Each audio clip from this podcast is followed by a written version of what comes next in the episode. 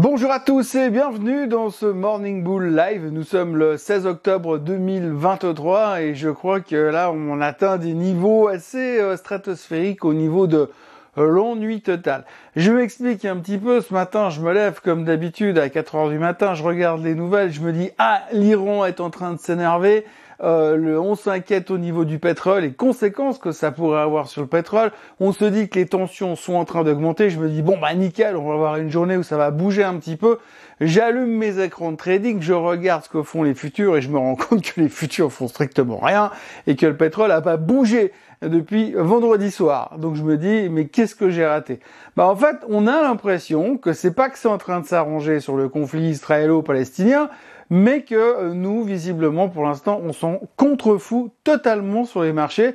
Et donc, du coup, on est un peu dans ce no man's land où finalement, il n'y a rien à dire. On attend juste que les choses bougent parce que après la macro de la semaine dernière, on va se taper la micro de la semaine qui arrive. Mais par contre, aujourd'hui, il y a pratiquement rien. En gros, on aurait mieux fait de fermer aujourd'hui, là, tout simplement, et revenir mardi, ou même mercredi à la limite, ou même jeudi, parce que jeudi, en fait, ça fera 36 ans qu'il y a eu le crash boursier, ça nous fera au moins un truc à raconter.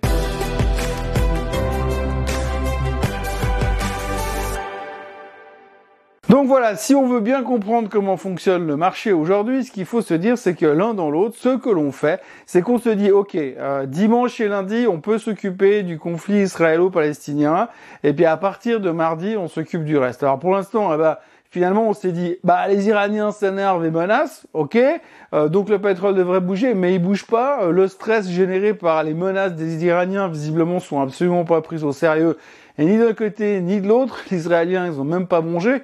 Et de l'autre côté, pour rajouter dans les mauvaises nouvelles de ce qui se passe dans la région, il y a Joe Biden qui a annoncé qu'il voulait en plus aller en visite en Israël.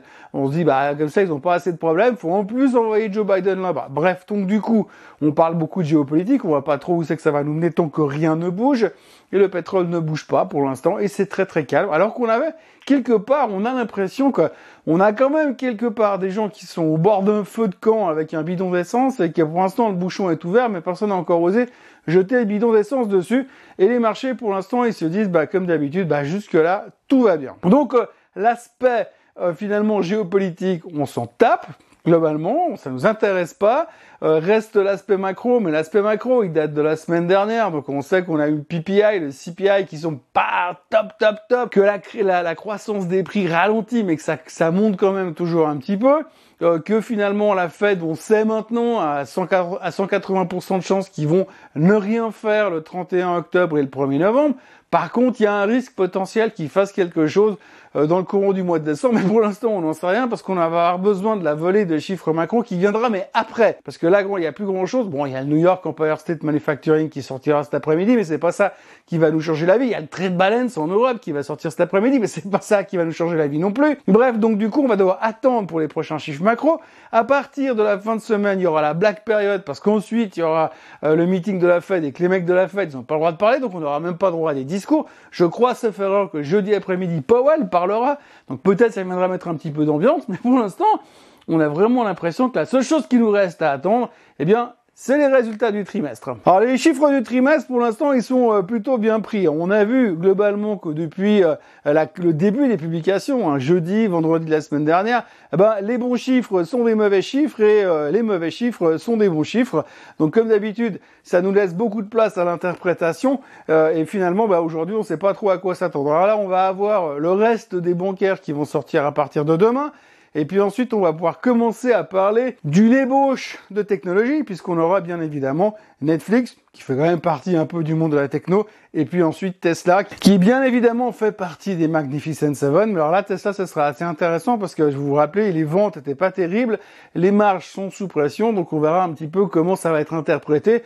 Alors bien évidemment, comme d'habitude chez Tesla, on sait que quelque part elle est surévaluée, mais tout sera une question d'interprétation, et c'est vraiment euh, autour de ce mot-là que le marché se résume aujourd'hui. Tout est une question d'interprétation. Donc on attend de voir ce qui va se passer pour pouvoir l'interpréter. On attend que Monsieur Powell vienne parler jeudi soir pour pouvoir l'interpréter. Et puis ensuite, eh ben, on espère qu'entre deux, ça va pas dégénérer au côté géopolitique et qu'on puisse continuer à se concentrer uniquement sur ce qu'on maîtrise à peu près, à savoir la macro et la micro. Alors là, on est parti pour une semaine micro. Donc, euh, vous le connaissez, ce graphique. On a les résultats trimestriels qui attaquent.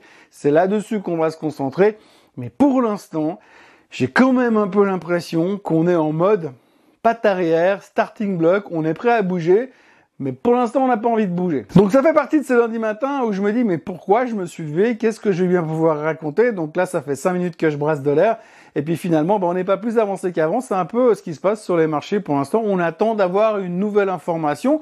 En temps normal, j'ai envie de dire que par rapport à ce qu'on a vu comme nouvelle géopolitique euh, ce week-end, on pourrait s'attendre à un petit peu plus de volatilité, mais on a l'impression qu'on est posé en équilibre et on cherche le point qui va nous permettre de soit nous stabiliser, soit carrément de tomber. Donc on est un peu dans ce milieu là où rien ne se passe et euh, ça laisse généralement présager que il va se passer quelque chose. Alors pour l'instant, effectivement, on peut en parler pendant des heures, on peut se dire oui, mais jeudi, ça fera 36 ans qu'il y a le crash boursier.